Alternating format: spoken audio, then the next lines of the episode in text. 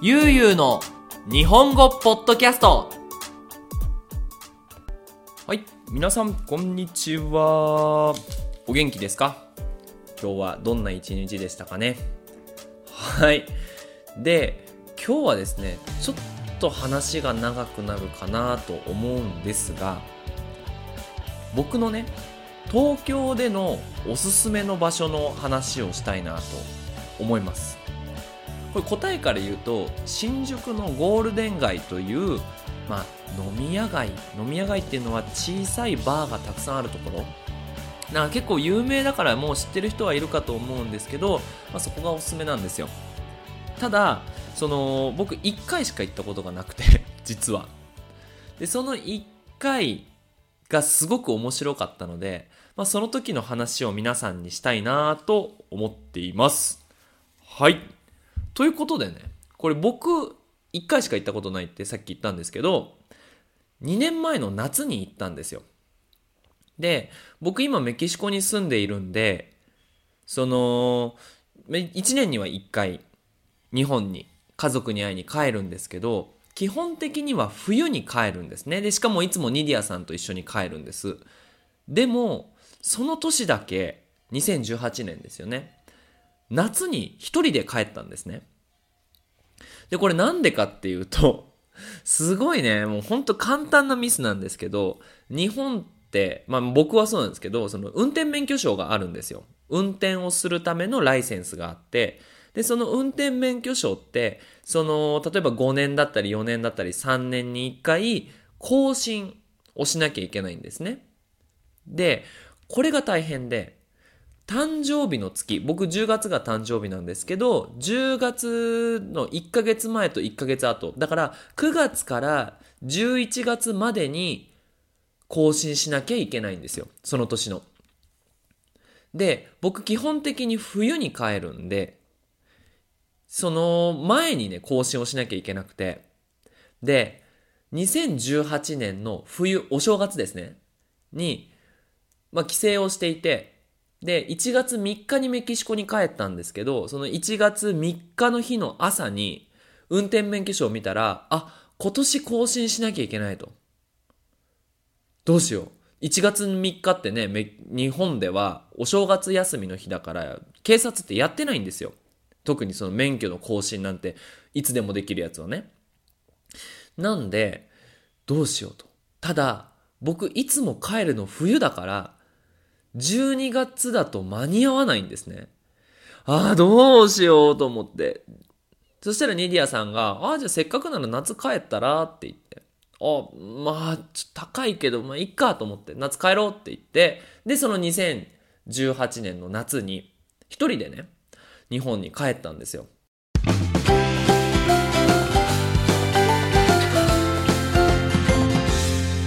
ゆうゆうの日本語ポッドキャストで、話は続いて夏に一人で帰って、で、一人なんで結構ね、自由な時間があったんで、普段会えない友達と会ったりしようと思って、大学の時の同級生、仲がいい友達が僕を入れて4人、だから3人の友達ですね、いるんですけど、まあ、その友達と久しぶりに会って飲みたいよねっていう話をして、じゃあ新宿にある、まあ、ある焼肉屋さんにね、行って同窓会をしようと。いう話になったんですね。この同窓会っていうのは、昔の学校のお友達と会って、まあ、パーティーをする。これ同窓会って言うんですけど、まあ、新宿のね、で、まあ、ところで同窓会をして、で、まあ話は、いろんな話があるわけじゃないですか。久しぶりに会ってるから、あ、仕事が大変だとか、あの、結婚してからこんなことがあるとか、いろんな話をしていくと、やっぱ楽しくなっちゃって、で、焼肉屋さんが終わって、もうちょっと飲み行きたいねっていう話になったんですよ。で、せっかく飲みに行くんだからっていうので、その、焼肉屋さんの近くにあったゴールデン街に行ったんですね。で、まあ、飲んでるじゃないですか。あの、日本に住んでる人はよく知ってると思うんですけど、日本で、都内、東京で飲むってなった時に、我々の一番の敵は終電なんですね。終電っていうのはその日最後に出る電車。その終電に乗らないと帰れないんですね。で、例えばグアダラハラ、メキシコだったら、ね、バスの時間なんて11時ぐらいなんで、まあね、飲んで、まあ大体1時ぐらい、2時ぐらいにタクシーとか、ウーバー、ウーベルを頼んで帰ってもそんなに高くないんですけど、日本って電車に乗れなかったらタクシーなんですけど、タクシーってめちゃめちゃ高いんですよ。だから、例えば15分とか20分ぐらいならいいんですけど、うちから、あ、東京からうちまでだいたい45分とか50分ぐらいかかるんですね。そうなると、多分、どれぐらいだろう考えたこともなかったけど、5万円とか、多分下手したら10万までいかないのかな。とにかくすごく高いんですよ。もうそのタクシーのお金でメキシコに帰れるっていうぐらいのね。なんで、まあそれを気をつけなきゃいけないと。でいつもね、僕大学生の時から変わりません。僕の終電は12時8分、池袋を出る電車に乗れば帰れると。なので、まあ新宿にいるから、まあ遅くても11時40分ぐらいに出れば間に合うかなと思って。で、あの日本ってすごく便利なアプリがあって、乗り換え案内っていうアプリがあって、で、大体今の時間から池袋に行くまでどれぐらいかかりますかっていうのを調べられるんですよね。で、まあ11時半頃かな、もう楽しい話をして、まあもうちょっと話したいけど、まあしょうがないねって。まあ11時半ですよ。アプリケーションで調べるんですね。新宿から池袋。まあ僕の駅は埼玉県にあるある駅なんですけど、まあその私のお家の駅、新宿から入れたら、帰る時間、その駅に到着する時間が朝の6時って出てたんですね。いや、ちょっと待てよと。で、終電に乗ったら遅くても1時ぐらいにはうちに着くのになんで6時なの？ってなった時に、はっって思い出したんですね。これ終電逃した。終電乗れてない。なんで？え、なんで終電？でも12時、まだ11時半だし、全然間に合うのになんで？って言ったら、友達がね、いや、今日さ、山の日だよ。え山の日？今日休みの日だよ。これね、日本の電車って祭日っていう休みの日は早いんですよ、終電が。で、山の日って確か2018年、17年ぐらいにできた新しい休みの日なんですよ。僕もう8年間メキシコにいて、その当時だったら6年間メキシ、日本から離れてるから、そんな山の日があったことなんて知らなくて。みんなはね、もう、あ、今日祭日だから早く帰んなきゃな、みたいな感じでいたらしいんですけど、僕だけそれを知らなかったから、祭日のことを考えないで、もう終電を逃してしまったんですね。いや、どうしようと思って。もう帰れないと。帰れないってなったら、オプションは、まあ、いくつかあるんですけど、漫画喫茶っていうね、まあ、なんだろう、漫画のカフェみたいな24時間やってるカフェで寝て、朝まで寝て帰るか。で、まあ、あとは、まあ、普通にね、飲んで朝まで飲むみたいなのが、オプションがあったんですけどね。その時に、ある映画を思い出したんですよ。これ僕の好きな本で、あの、夜は短し、歩けよ乙女っていう、アジアンカフジェネレーションがオープニングをやってる映画なんですけど、まあ、簡単に言うとね、女の子が、まあ夜、飲み足りないから、こう、お酒を飲むために京都が舞台なんですけど、いろいろなバーに行って飲んで、そこから物語が始まるっていう、その、まあ映画と本があるんですけど、もうどっちも好きで。あ、なんかいいなと思って。もう帰れなくなっちゃったし、もうせっかくなら朝までいろんなとこで飲んで、いろんな人に会って、なんか楽しい夜を過ごそうって思ったんですね、その時に。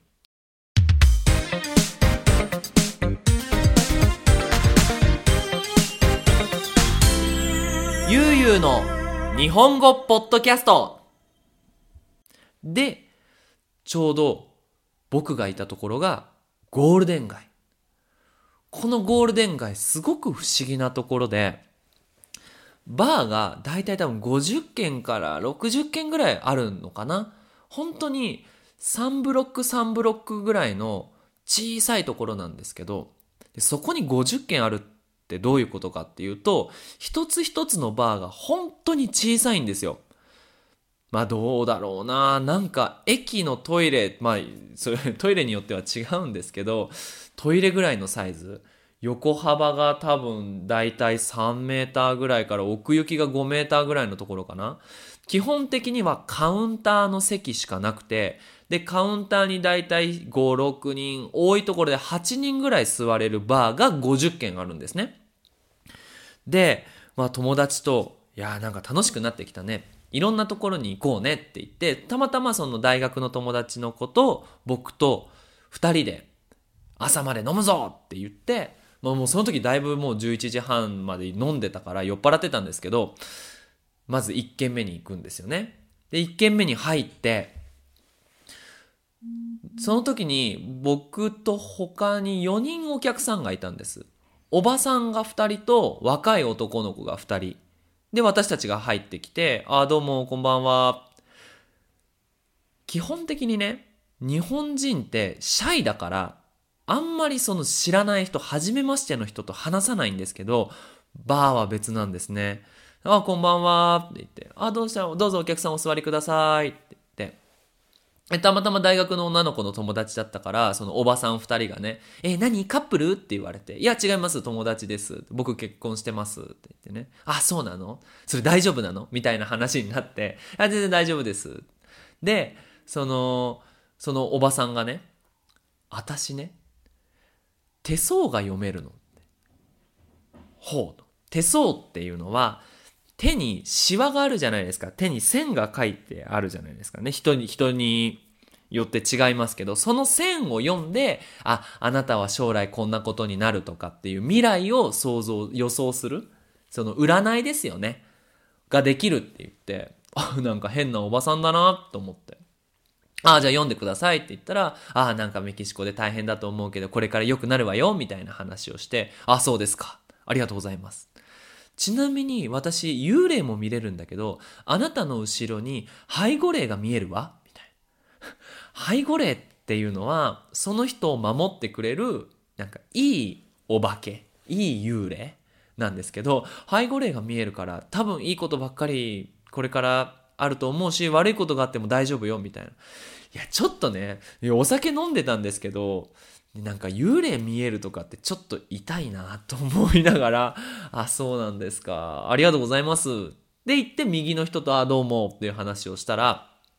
右の人は若い男の子二人組で、すごくファッションもおしゃれ。まあ原宿系というかなんかちょっとこう、なんていうのかな、オリジナリティのある服を着ていて、かっこいいね。イケメンの男の子二人で、で、あ、どうしたの？何してるの？っていう話をしたら、いや、実は僕は俳優に、俳優ってスペイン語でアクトールなんですけど、俳優になるために、そのめに東京でトレーニングをしていて、で、まあ、時間がある時はここに来てお酒を飲んで、いろんな人とお話をしたり、その、もし芸能事務所要は俳優とかコメディアンがいる事務所、会社の人がいればなんかそこで、こうね、なんかお仕事がもらえないかなと思ってこうよ、あの、いつも来てるんですっていう話をしてて、どうなの？俳優って。いや、大変ですよ。もう、アルバイトして、で、少しトレーニングする学校行って、で、オーディション行ってもなかなか合格しないけど、やっぱり有名になりたいんで、頑張りますっていう、若いね、男の子の話を、夢の話を聞いて、ああ、いいなーっていう。いや、本当に素敵な経験ができてね。で、まあ大体夜の2時ぐらいにね。で、次のお店行こうって。次のお店はね、ほんとなんか、店が暗くて、で、その、なんだろうな、こう赤っぽい色だけのカウンターのお店、なんかうまく伝えられないんですけど、なんていうのかな、インド映画に出てきそうな、その、不思議な空間のバーにね、二人で入って、で、そこでは、お客さんはあんまりなんか挨拶とかはしてこなかったから、その、バーのね、おばちゃんと、おばちゃんっていうか、お姉さんというか、あの、綺麗なね、格好したおばさんがバーで働いていて、で、そのおばさんと話をしていてね、でそのおばあちゃん、おばあちゃんまでいかないからおばさんかな？が、その、そのおばさんが東京で大学生をしていた時の話をしてくれたんですね。だからまあ、詰まるところ、昔の大学生って今のメキシコのちょうど同じような感じ。あの、デモをよくやってたんですね。デモはスペイン語でマニフェスタシオン。今ね、その、この間グアナファト大学でもありましたし、メキシコシティでも結構ね、その女性の、その安全を守ってくれっていうのでデモがあると思うんですけど、当時の昔々の日本の大学生も、そのデモをして日本の政府と戦っていたっていう時代があるんですけど、その時のね、話をしてくれて、いやもう本当に面白かったですね。びっくりすることに、その50軒あるゴールデン街のバーの中で、外国人だけ、まあお客さんのほとんどが外国人っていうバーが1、2軒しかないんですよ。あとは基本的に日本人のためのバー。まあ日本人のためっていうか日本語話せる人じゃないといけないみたいなバーで、まあ、これを聞いて、ポッドキャストを聞いている人はきっと日本語がね、わかると思うんですよ。多分この話がわかれば全然問題ないです。ぜひね、都内で飲むときゴールデン街行ってみて、でね、何をしてるかとか、日本人と話すチャンスきっとあると思うんで、あの、今回は、ね、僕の東京のおすすめのバーとして紹介しました。はい。ということでね、あのー、まあ、前回第1回のリクエスト企画が終わりましたので、引き続きリクエストの方お待ちしております。今日のお話はどうだったでしょうかまたね、えー、ぜひ聞きに来てください。それじゃあまたね、バイバーイ